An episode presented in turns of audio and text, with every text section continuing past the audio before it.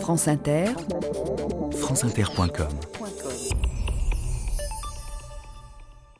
Bonjour à tous. Aujourd'hui, la pandémie la plus meurtrière de l'histoire, la peste. On mourait sans serviteur, on était enseveli sans prêtre. La charité était morte, l'espérance anéantie. Guy de Chauliac à Avignon pendant la peste noire.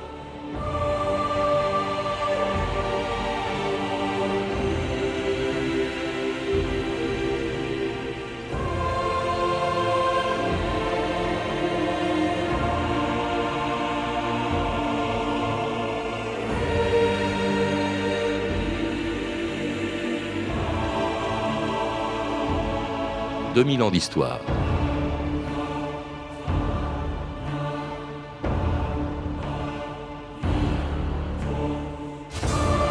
Si la peste a provoqué plus de ravages que n'importe quelle autre pandémie, c'est qu'en face d'elle, pendant des siècles, la science et la médecine sont restées impuissantes. Jusqu'à ce qu'en 1894, Alexandre Yersin découvre le bacille de la peste et que quatre ans plus tard, à Karachi, un autre médecin français, Paul-Louis Simon, met en évidence la responsabilité de la puce dans la transmission de la maladie. Ce jour-là, écrivait-il, j'éprouvais une émotion inexprimable à la pensée que je venais de violer un secret qui angoissait l'humanité depuis l'apparition de la peste dans le monde. Jamais en effet aucune pandémie n'a autant terrorisé les hommes, ni le choléra, ni le typhus, ni la grippe, ni la variole, ni même le sida aujourd'hui. Et il suffit d'un cas de peste pour réveiller encore une peur qu'on croyait disparue depuis le Moyen Âge. Paris Inter, Jacqueline Baudrier, le 3 août 1962. À midi 30, nous vous avons parlé d'une mort mystérieuse, d'une mort étrange, celle d'un savant spécialiste anglais de la guerre bactériologique qui est mort subitement. Une enquête était menée, la famille du savant est en quarantaine. Je vais donc appeler notre correspondant à Londres, Jacques Dauphin, pour lui demander s'il a pu apprendre quelque chose de nouveau à ce sujet. Un communiqué du ministère de la Guerre a jeté cet après-midi la consternation dans l'opinion britannique. Ce communiqué, le voici. Monsieur Jeffrey Bacon, savant employé au Centre de recherche microbiologique de Porton, décédé mercredi, est mort de la pastorella pestis, ou peste pulmonaire. Cela nous ramène en plein Moyen Âge, car on craint une épidémie pourrait très rapidement s'étendre.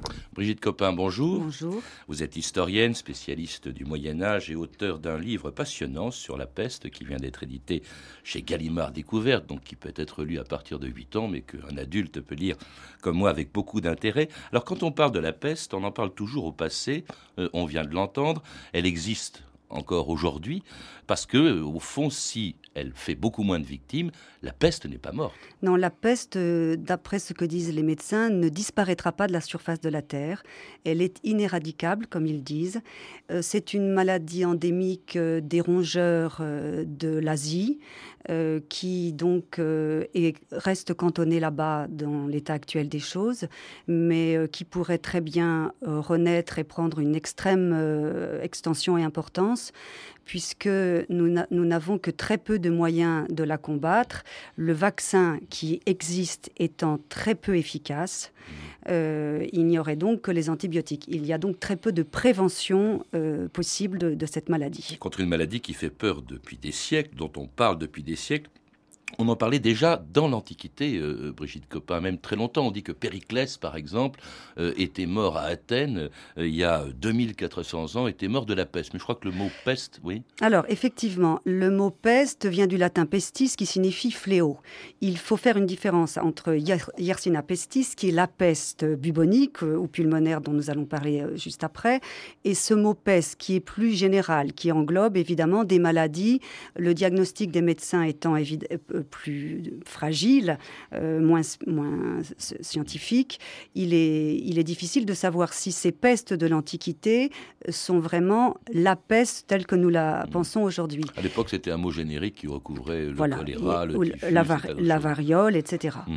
Et nous n'avons pas d'exemple précis mentionnant par exemple les bubons qui vont caractériser la peste que nous abordons maintenant. Alors justement, la première peste avérée, celle-là vous en parlez euh, dans un chapitre de ce livre, c'est la peste de Justin Qui apparaît en 511, il y a 1500 ans, à Constantinople et qui venait euh, dans un port et qui venait par les ports. Ça, c'est la première peste qu'on reconnaisse vraiment dans l'histoire, telle que la peste bubonique. Qui est avérée comme peste. Nous avons des témoins de, euh, très précis qui parlent euh, de, de, bubon et on peut être sûr donc qu'il s'agit bien de, de cette maladie-là. Alors la peste arrive par les ports, effectivement. Là, cette peste, cette peste arrive par le Nil et la Méditerranée. Elle va détruire tout le monde méditerranéen et elle, elle suit la route des navires puisqu'en fait, elle suit le trajet des hommes, mmh. le trajet du commerce. En, ces en ces siècles lointains, le commerce était bien évidemment surtout un commerce maritime, et donc euh, elle arrive par le littoral, et Procope de Césarée, qui est l'historien de Justinien, dit tout à fait clairement qu'elle est arrivée par le littoral et qu'elle a pénétré dans l'intérieur des terres par les fleuves. Et ça va durer longtemps, hein, dans tout, le long des côtes méditerranéennes, jusqu'en 590. Euh, on dit, il y a une légende qui dit que c'est l'archange Saint-Michel qui l'aurait chassé. Alors, à Rome, oui, c'est une jolie légende, puisqu'un des, un des hum, édifices de Rome en porte encore la trace. Il, le, pape de l'époque aurait euh, organisé une très grande procession euh, pour essayer de sauver la ville. Et l'ange Saint-Michel serait apparu et aurait tendu son épée pour faire disparaître le fléau. À cet endroit-là, bien sûr, on aurait construit au-dessus du mausolée d'Adrien la statue du, de l'archange. Et il s'agit bientôt, bien sûr, maintenant du château Saint-Ange. Ah oui. Alors, cette peste, elle va se manifester encore à plusieurs reprises jusqu'en 767. Euh, et puis alors là, elle disparaît sans qu'on sache pourquoi, elle va disparaître pendant six siècles, je crois. Oui, il y a eu douze poussées entre celle de 541 que nous évoquions juste à, juste à présent et, la dernière du haut Moyen Âge, et les historiens ni les médecins ne savent ce qui s'est passé pour qu'elle disparaisse. C'est un des mystères de notre histoire. Et elle va réapparaître en 1348, euh, c'est l'apparition de la peste la plus meurtrière de l'histoire, la peste noire. Vous êtes malade?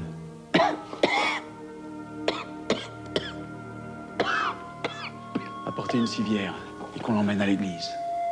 Vous voulez me soigner avec les autres? Qu'on le déshabille et qu'on brûle ses vêtements. La peste La peste La peste C'est la peste Oh Dieu, je vais mourir. Vous avez dû infecter beaucoup de monde. je vous entraînerai tous avec moi dans la mort.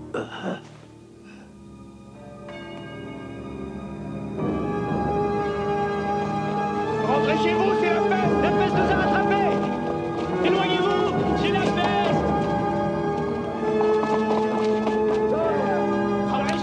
la peste la plus meurtrière de, l'histoire qui apparaît au XIVe siècle. Vous, dites même qu'elle était tellement terrifiante, c'est ce que vous décrivez, qu'on on considérait que c'était quasiment la fin du monde. Oui, on peut dire qu'il n'y avait plus assez de vivants pour enterrer les morts. Je trouve que cette phrase est assez euh, forte en elle-même. Alors les, les historiens parlent de 25 millions de morts, d'autres de 40 millions de morts pour une population européenne de 80 millions d'habitants un habitant sur trois ou sur deux selon les estimations. C'est l'équivalent d'une guerre nucléaire aujourd'hui, parce que compte tenu des proportions de la population européenne à l'époque, c'est épouvantable je, comprends très bien qu'ils aient vraiment pensé à la fin du monde. Donc effectivement, ça a entraîné une désorganisation totale euh, de tout, une désertification des villages, une, euh, la mort de familles entières, euh, la, disparition de certaines couches de la société et la vie de la société européenne en a été changée à jamais. Et une peste qui frappe l'Europe, mais qui vient une fois de plus d'Asie, Brigitte Copin. Alors celle-ci vient d'Asie, elle arrive euh, en Europe par la mer, toujours par les bateaux, puisque comme avant, ils sont les, vecteurs, euh, le, chemin des humains, et euh, elle vient de, de Mandchourie, de, de l'Asie lointaine. Elle aurait atteint les rives de la mer Noire par euh, l'intermédiaire des troupes mongoles descendant vers Kaffa, qui est Fédocia aujourd'hui, qui était une ville, voilà, qui était tenue par les Génois, les Génois ayant euh, des comptoirs euh, vers le, la Méditerranée orientale.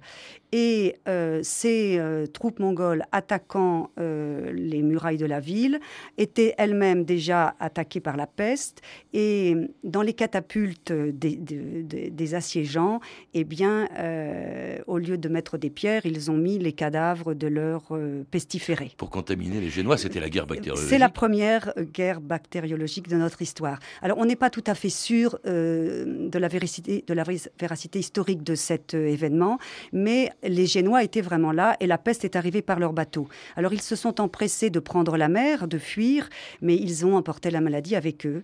Ils l'ont déposée en Italie et de l'Italie, elle a gagné les ports du sud de la, de la France, et puis Bordeaux, et puis le, pourtour de la France. Elle est remontée par les fleuves, exactement euh, euh, comme, euh, comme tout. Et, elle est allée jusqu'en Scandinavie. En fait, toute ah, l'Europe, là, vraiment, est contaminée, plus qu'à l'époque de la peste d'Adrien. Oui, alors pour donc 1346, les Génois, elle est en 1347 à Marseille, elle est en août 1348 à Paris, en 1350 en, en, Angleterre, et puis elle va retourner euh, vers l'Allemagne et vers Moscou. Elle va en, faire, en fait faire une boucle, puisqu'en 1352, elle est de nouveau là-bas en Asie. Hmm.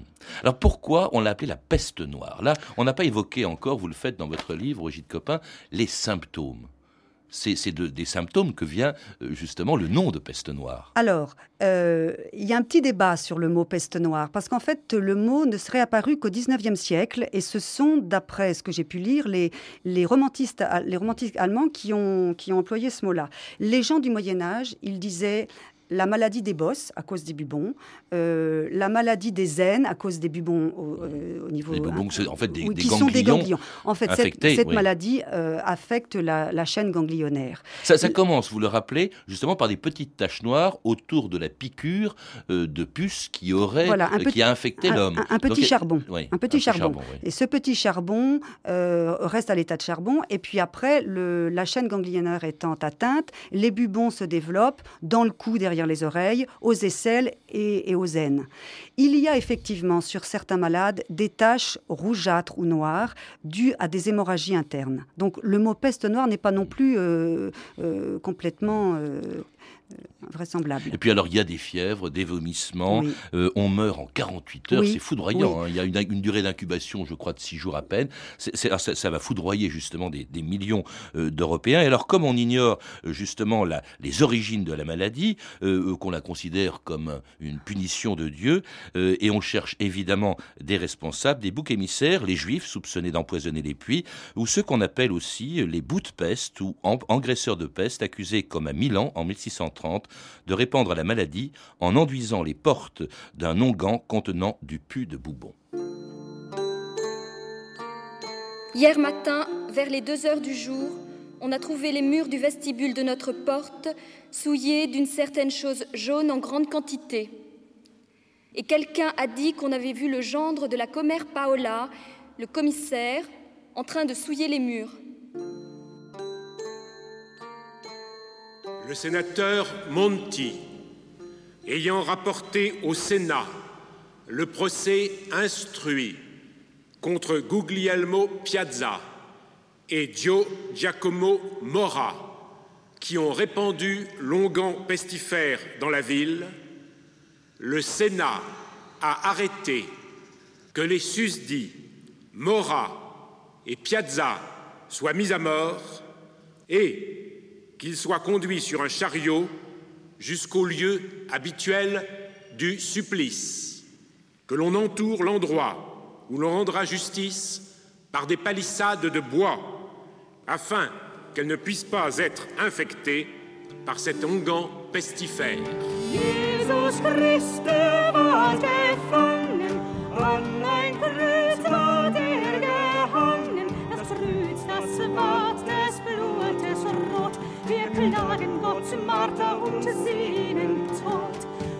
Gott vergiss mir.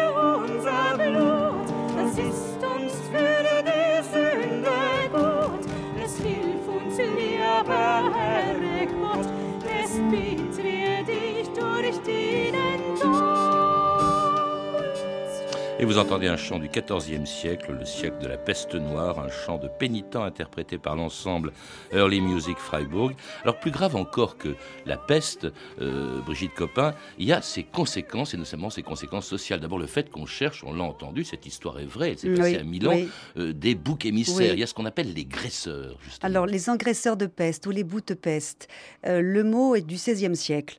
Ils, sont, ils sont condamnés pour avoir déposé du jus de bubon mélangé avec une graisse infâme sur les portes ou à l'endroit où passent les gens, et la moindre tache sur les murs suscitait aussitôt des terreurs.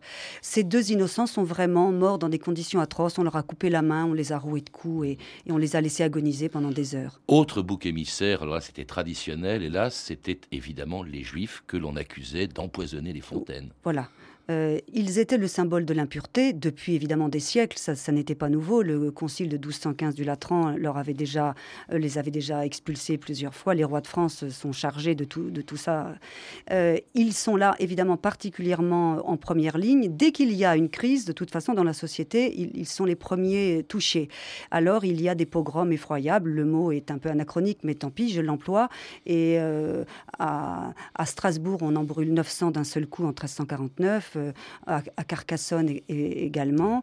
Et, ils sont effectivement euh, les, victimes de la peste. Et, tout le monde se méfie, tout le monde, la société se décompose en même temps que la peste euh, s'étend, c'est assez effarant. Euh, par exemple, on, marque des, de croix rouges les maisons de pestiférés, Euh, on s'en méfie, on pille aussi évidemment dès qu'ils sont morts ces maisons-là, mais les voleurs sont eux-mêmes tués. Et alors, il y a aussi le fait qu'on est persuadé que c'est une malédiction divine, hein, d'où ces chants de flagellants, de gens qui se, qui se flagellent le dos euh, pour justement mériter euh, le, pardon de, Dieu qui voudrait, euh, qui aurait répandu la peste parce qu'il n'était pas content des hommes.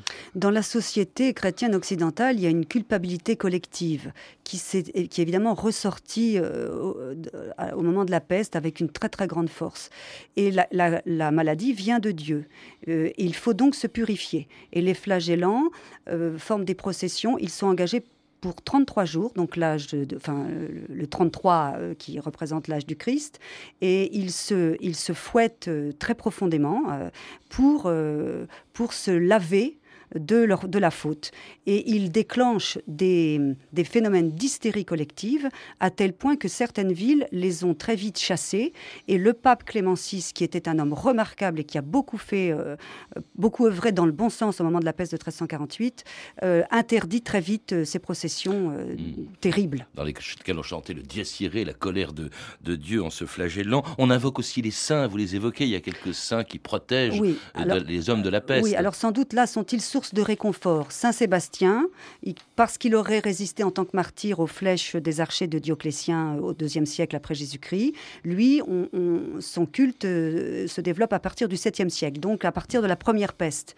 Saint Roch, qui est un homme qui aurait échappé à la peste de 1348, et puis aussi d'autres, alors la Vierge Marie de toute façon, et puis aussi en Allemagne et, euh, et en Europe du Nord, Sainte Gertrude par exemple. Et puis alors comme on n'a pas de remède, on fuit les villes, ce qui a pour Mhm. effet de contribuer à répandre encore plus euh, la peste. Et puis comme on ignore ses causes justement, eh bien on compte éventuellement sur quelques remèdes les plus fantaisistes. L'épidémie de peste a tué notre bienfaiteur. Tenez, voilà encore un mort. Il faut les évacuer au plus vite. Sortez vos morts vous en supplie Un léger saupoudrage de pollen qui est le plus efficace des baumes, de l'eucalyptus pilé. Elle est un piège pour le frelon. Le guérisseur hyménoptère par excellence. Et ce gui pulvérisé, ça sert à quoi? Et ce jus de digne noir Ce sont des remèdes éprouvés, personne ne s'en est jamais plaint. Des vipères séchées De la salse pareille, des têtes de pavot, quoi encore Et tous ces remèdes se complètent. Reptiles simiens, circulation corpusculaire, médication souveraine. Tournez vos regards vers Dieu, mon enfant. Et maintenant, réjouissez-vous. Vous voilà sur le seuil de votre vie éternelle. Sortez vos morts Déposez-les sur le seuil de la porte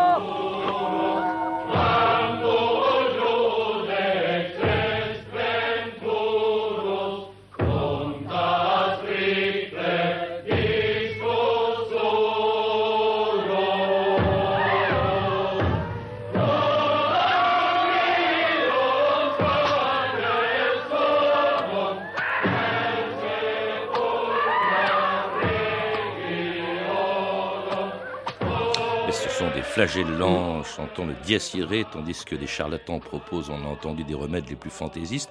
Euh, on a trouvé beaucoup de plantes et de produits qui étaient susceptibles au Moyen Âge, disait-on, de sauver les gens de la peste. Non, soyons clairs, il n'y a aucun moyen de soigner la peste et les, médecins honnêtes le savaient très bien. Le seul, la seule façon d'y échapper un peu, c'était de prévenir. Alors, euh, euh, inciser les bubons, mettre du jus d'oignon, des choses comme ça, ou d'autres remèdes bien plus fantaisiques, arsenic, poudre de sorcière, euh, tout ça n'est que piètre euh, remède. Par contre, les règlements de peste qui se développent dans les villes à partir du, 15e siècle ont été à partir du moment où ils étaient très, très respectés, ont été quand même le premier facteur qui a permis de faire diminuer la mort. Ils sont quand même très stricts à ne pas héberger d'étrangers parce Oui, qu'on craint qu'ils oui. apportent la peste. Mettre aussi les bateaux en quarantaine. hein. Alors ça, justement, c'était pas toujours respecté. La quarantaine date justement de la peste. On veut être sûr Oui. que les gens qui sont à bord, euh, quand ils en sortent, sont sains. Et alors, quand ce n'est pas respecté, ça donne une catastrophe. En 1720, Marseille est frappée par une peste effroyable parce que justement, la quarantaine n'avait pas été respectée.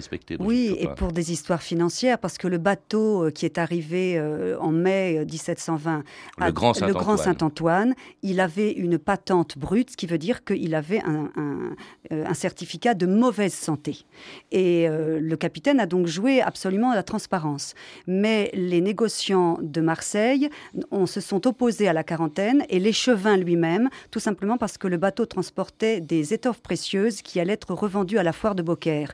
Et donc, c'est- c'est pour des raisons financières que, la maladie a pu exploser.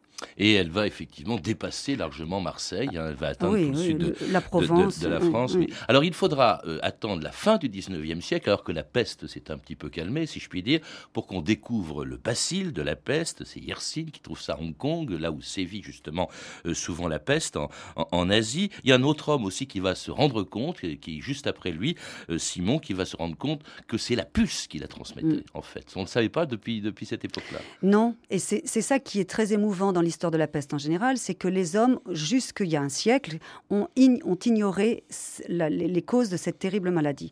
Alors, il faut attendre les travaux de Pasteur, puisque Yersin est un élève de Pasteur, et, euh, ses découvertes là-bas en, Asie, il, euh, il a l'idée de prélever les bubons, enfin, de- d'autopsier les, mourants, et, enfin les morts, et de prendre euh, des bubons qu'il analyse au microscope. Et là, il voit une quantité de bâtonnets, et il dit, là, je crois que j'y suis, j'ai trouvé euh, euh, le virus.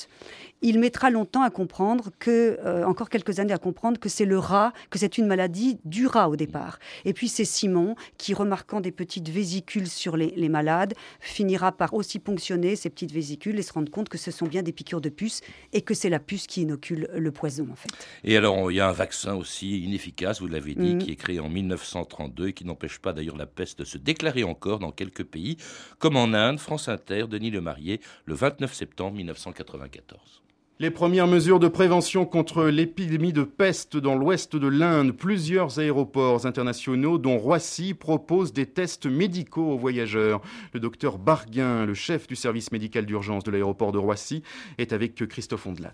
Est-ce qu'il y a un risque que la peste arrive en France par avion? Honnêtement, même s'il y avait une peste, un cas de peste qui arrive en France, il s'effacerait tout de suite, il s'éteindrait tout de suite pour la simple et unique raison, c'est que notre niveau euh, social de santé est très bon, notre niveau physiologique personnel est très bon, et puis les antibiotiques de la première génération, les cyclines, sont très efficaces sur euh, la peste pulmonaire. Et l'OMS, l'Organisation mondiale de la santé, écarte également tout risque de propagation générale de la peste. Alors nous voilà rassurés, Brigitte Copin, mais c'est pas le cas. On se rend compte des pays pauvres euh, qui euh, connaissent encore, on vient de l'entendre, c'était en 94, qui connaissent encore euh, la peste. C'est une maladie de pauvres. Ça l'a d'ailleurs toujours été, hein, la plupart du temps. À partir du XVIIe siècle, oui, il y a vraiment un clivage social. C'est une maladie qui atteint euh, le- la- les, les gens vivant en promiscuité et, et, et atteints par les parasites. Nous, avec la possibilité de tuer les puces et les rats, nous sommes à peu près euh, euh, à, à l'écart du danger, enfin complètement à l'écart du Et, et danger. puis il y a tout simplement les conditions d'hygiène. Ce qui répandait, ce qui favorisait l'extension de la peste au Moyen Âge, c'était que l'hygiène était déplorable. Oui, euh, les vêtements, euh, le- enfin les parasites, puisqu'en fait c'est la puce quand même. hein. Donc euh, les vêtements chargés de, de parasites, puces et poux, l'époux aussi sont les vecteurs de la peste. Euh, nous sommes effectivement là maintenant à l'abri, euh, à l'abri de. Cela dit, on en était conscient dès le Moyen Âge. Il y a un curieux dessin dans, votre livre. Euh, c'est le dessin d'un médecin qui ressemble presque à un oiseau, parce qu'à l'époque, il s'agissait de purifier l'air et surtout d'éviter ce qu'on appelait les miasmes qui transmettaient la peste. À ce moment-là, ils pensaient que l'air était pourri, que c'était la pourriture de l'air qui a entraîné la maladie, et ils enfermaient leur corps dans une espèce de tunique ou de grande robe de cuir qui les protégeait réellement efficacement, mais ils ne le savaient pas, puisqu'ils ce, costume empêchait les puces d'atteindre leur peau.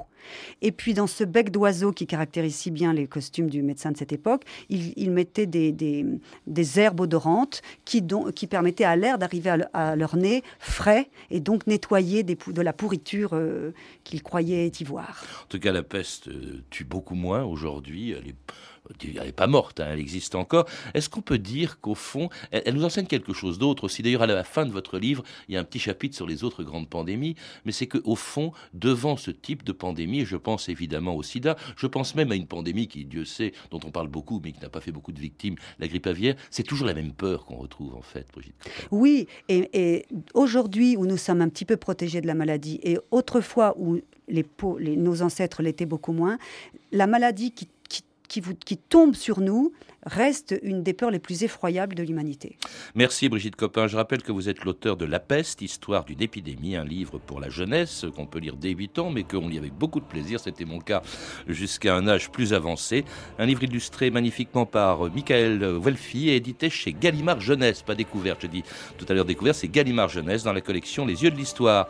À lire également le magazine L'Histoire de ce mois-ci qui consacre un de ses dossiers à la peste noire. Et puis les maladies émergentes quand les virus voyagent d'Anne de Broise, édité chez Larousse dans la collection Petite Encyclopédie. Vous avez pu entendre des extraits des films Nostradamus de Roger Christian, disponible en VHS chez TF1 Vidéo, Les Diables de Ken Russell, disponible en VHS chez Warner, et Les Semeurs de peste de Christian Merliot, édité en DVD chez Point Ligne Plan. Toutes ces références sont disponibles par téléphone au 32 30, 34 centimes la minute ou sur franceinter.com. C'était 2000 ans d'histoire. À la technique, Olivier Riotor, Éric Morin. Merci à Claire Tesser, Claire Destacan, Mathieu Ménossi et Amélie Briand-Lejeune. Une réalisation de Anne Kobilac.